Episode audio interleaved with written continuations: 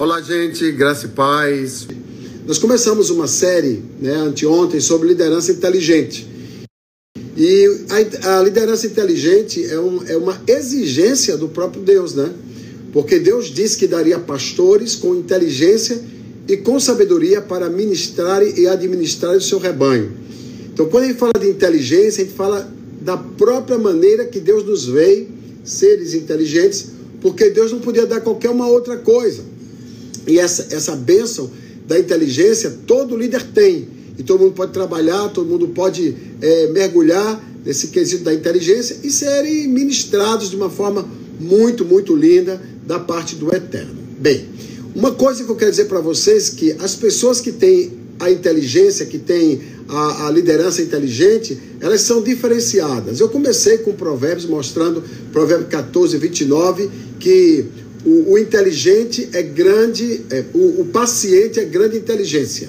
A verdade do versículo diz isso, né? O longânimo, né? O paciente é grande inteligência. Mas aquele que não consegue essa inteligência, que tem um ânimo precipitado, é considerado como um louco, alguém que está fora da sanidade, não sabe como se comportar dentro dessa questão da observação, da sanidade, da orientação de Deus. E quando Deus diz lá em Jeremias 3,15, eu vou dar para vocês pastores inteligentes e sábios que sabem apacentar o meu rebanho com esse conteúdo de inteligência e sabedoria, Deus está dizendo que essa sabedoria é um dom dele, né? Você vai ver que quando lá em Isaías capítulo, capítulo 11, que Deus fala que vai dar os sete espíritos, os sete espíritos de Deus virá, ele mostra sete níveis de camadas de inteligência para administrar. Então, inteligência, sabedoria, fortaleza. Deus vai mostrando como é que Ele quer que a sua igreja caminhe, que o seu povo caminhe, aqueles que são chamados por Ele caminhem.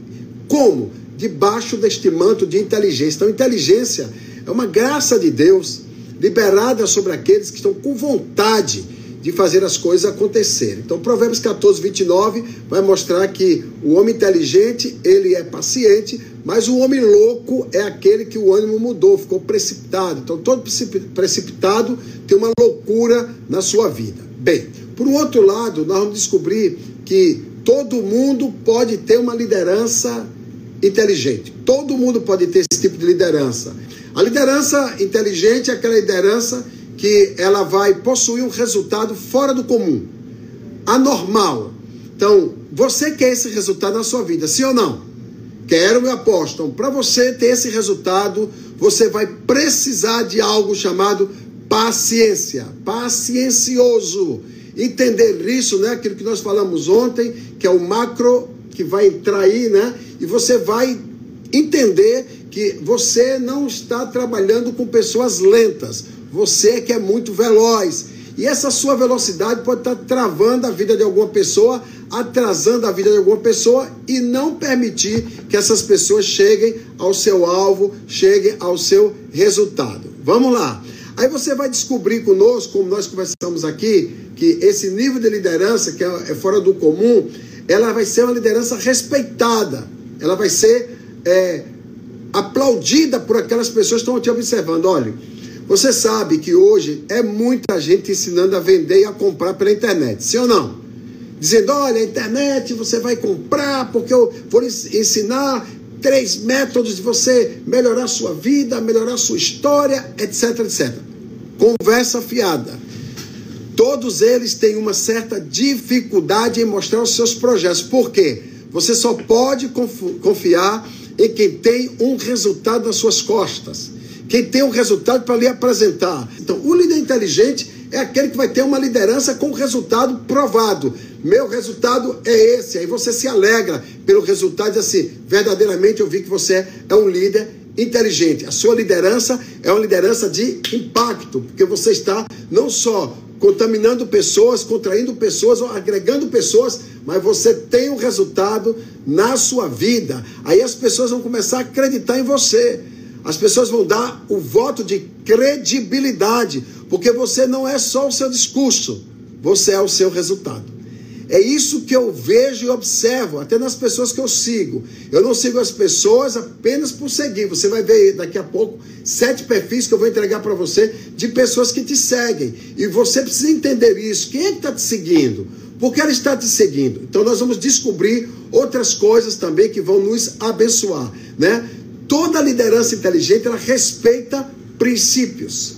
E ela, elas respeitam, a liderança inteligente respeita pessoas. Por quê? Trabalhamos com gente. Você vai plantar maracujá, vai trabalhar com gente. Vai plantar abóbora, vai trabalhar com gente. Você já ouviu esse ditado? Vai plantar batata, bem, vai trabalhar com gente. Todo mundo, tudo que você faz vai trabalhar com gente. Então, gestão em pessoa é importante para que você entenda que você tem que muitas vezes dar um passo para trás, muitas vezes silenciar, muitas vezes não fazer o que você gosta para entender o outro. Essa empatia. Não é empatia falsa, não. É empatia verdadeira, ver o outro, sentir a necessidade do outro, tomar a causa do outro e você perceber que esse outro está sendo trabalhado, está sendo construído e você é partícipe também nesta bênção na liderança e também na direção deles. Aí o que eu, que eu preciso? Entender de pessoas, entender de liderança, essa gestão de pessoas e trazer essas pessoas para perto de mim. No mínimo, eu tenho que entender de gente. Se eu quero tocar o outro lado também vendo na internet, eu tenho que entender de gente. Eu tenho que trabalhar com pessoas, eu tenho que entrar no coração das pessoas. Eu tenho que fazer com que as pessoas é, elas entendam a minha comunicação, o que é que eu quero dizer. E eu vou ter que respeitar esses princípios aí. Agora, isso vai agregar, né, confiança, porque todo mundo que está te seguindo está te seguindo por algum motivo. E eu tenho que plantar essa confiança para essas pessoas continuarem sendo meus seguidores. Caso contrário, eu não vou ter esse nível de resultado na vida dessas pessoas, o resultado que eu estou querendo para a minha vida. Eu preciso entender de gente, gestão de gente, se eu quiser tocar o coração do outro que está me ouvindo. Tem gente que não conhece o coração do outro, não respeita o coração do outro. Essa empatia é apenas discurso, não é verdade. Você tem que fazer esse encaminhamento, até para as pessoas te olharem, te respeitarem e te seguirem, dizendo: Eu estou seguindo alguém que é verdadeiro no que fala, mas é verdadeiro no que vive. Porque o que mais importa na vida do outro está sendo observado não é o que está falando, é o que está vivendo, porque as nossas falas podem ser falas soltas, falas loucas e falas absurdas, que a gente até olha e fala assim: de onde está vindo esse conteúdo? De onde está indo essa, vindo essa verdade? Onde foi que se contraiu? Porque está totalmente é, é, desarmonizado do que está se falando, do que está se vivendo. Então precisamos dessa junção, desse casamento. Eu vou te entregar uma ferramenta hoje poderosa, conhecida como fusão de relacionamento. Você vai descobrir o que é isso, essa fusão, fusão de relacionamento. Como é que a gente trabalha, como é que a gente palmilha e como é que a gente faz essa fusão, fusão saudável para que as pessoas que estão próximas de nós, elas se aproximem de nós sem neuroses, elas se aproximem de nós nos respeitando, nos querendo, nos querendo nos, nos, ouvir porque somos líderes sobre elas, não nos querendo nos ouvir porque alguém está, pelo menos, manipulando por trás. Você vai descobrir isso. A liderança inteligente é aquela que as pessoas fazem perguntas para você e você responde. Como? Como fosse o resultado? Quais são as ferramentas que você utiliza? E você tem que saber quais são as ferramentas. Como é que eu estou dentro de um projeto, tangendo um projeto, e eu não sei explicar o projeto que eu estou tangendo. Então ele não é original, ele não é meu, é um projeto roubado, ou é um projeto copiado.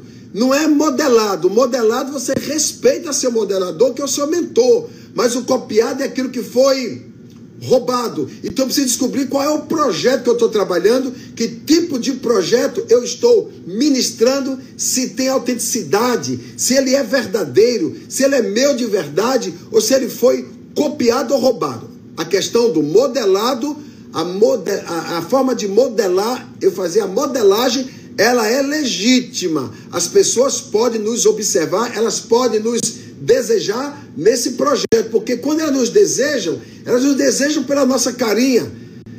As pessoas nos desejam pelos nossos resultados. Estou falando de liderança, estou falando de namorados, eu estou falando de liderança. Quando as pessoas olham para você e quando as pessoas veem você inspirando a vida delas, elas querem esse resultado, agregar esse resultado no caráter delas. É a forma de você colocar banquete e você dizer, olha, pode todos vir e comer abundantemente, né? É aquele decreto lá de Joel capítulo 2: comereis abundantemente e vos fartareis e louvareis o nome do Senhor vosso Deus que tem procedido maravilhosamente para convosco e vós, filhos do Senhor, jamais sereis envergonhados. Essa é a herança do Senhor daqueles que são chamados segundo o seu decreto, que os seus filhos nunca serão envergonhados, mas a mesa é colocada em fartura. A mesa é colocada em abundância. E aí as pessoas vêm e participam do seu cardápio. Você é o mestre, né? Você é o mestre cuca. Você é aquele que vai estar trabalhando para que as pessoas, o masterchef, as pessoas comam, as pessoas se fartem e as pessoas se deliciem e saiam dizendo: Eu estou comendo em abundância. O verdadeiro líder ele não é mesquinho, ele coloca fartura para que as pessoas possam ser bem alimentadas, saciadas da sua fome, da sua sede, e ali eles comecem um outro nível de liderança debaixo da sua mentoria, ou até mesmo debaixo desse fator de seguidor que está com você e que te respeita. Aí descobrimos que existe hipomone, o hipomone que é a palavra em grego para aquele que consegue ser paciente, paciencioso, não é? Aquele que tem esse espírito de paciência, a macrotomia. Ele está aqui, ó. Essa macrotomia é eu entender que a, a, a, máquina só vai rolar se tudo estiver bem encaixado. Se não estiver encaixado, vai quebrar os dentes, ela não roda. A macrotomia só vai adquirir quem conseguir ser paciente. Lembra? As pessoas não são, não, as pessoas não são lentas. É você que é veloz demais. Você já é Ferrari. As pessoas que são Fusca, elas não vão te seguir. Você entendeu isso? Dá para entender? Então você que tem que reduzir marcha, esperar o outro e na paciência e trabalhando até mudar o motor desta pessoa. Isso precisa de muita perspicácia, precisa de muita inteligência emocional, vai precisar de muita, muita direção. Eu estou falando de alguém que é paciencioso, que sabe ouvir o outro dizer assim: eu tenho um projeto para esse que vai ajudar eu correr mais rápido ou vai ajudá-lo a me alcançar. Então é um, uma tarefa minha, é uma responsabilidade minha. E descobrimos ontem que o verdadeiro teste da paciência não é a espera, mas a maneira de se comportar enquanto espera. Eu tenho muita gente que eu tenho tentado melhorar a qualidade de vida deles. Alguns com mais sucesso, outros com menos sucesso. Mas todos eles já giraram a roda, a macrotomia.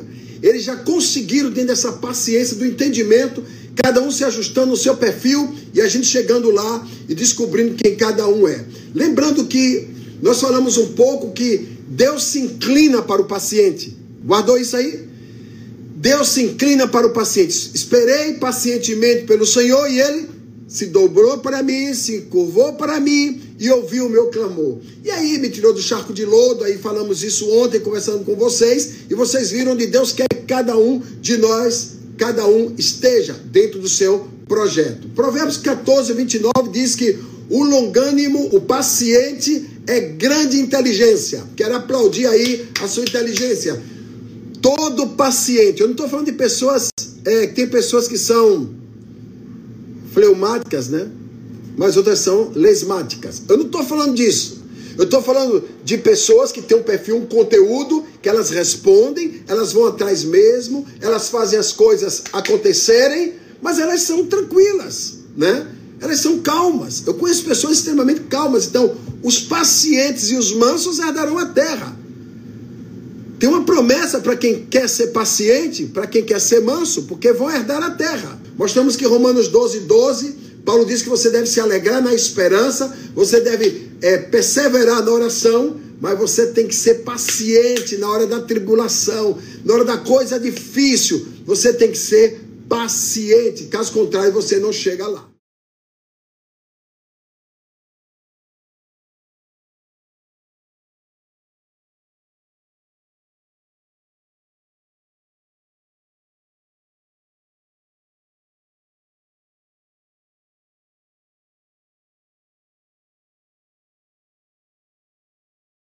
Bem, Tiago 3,13 diz assim: Isso aqui é para você hoje.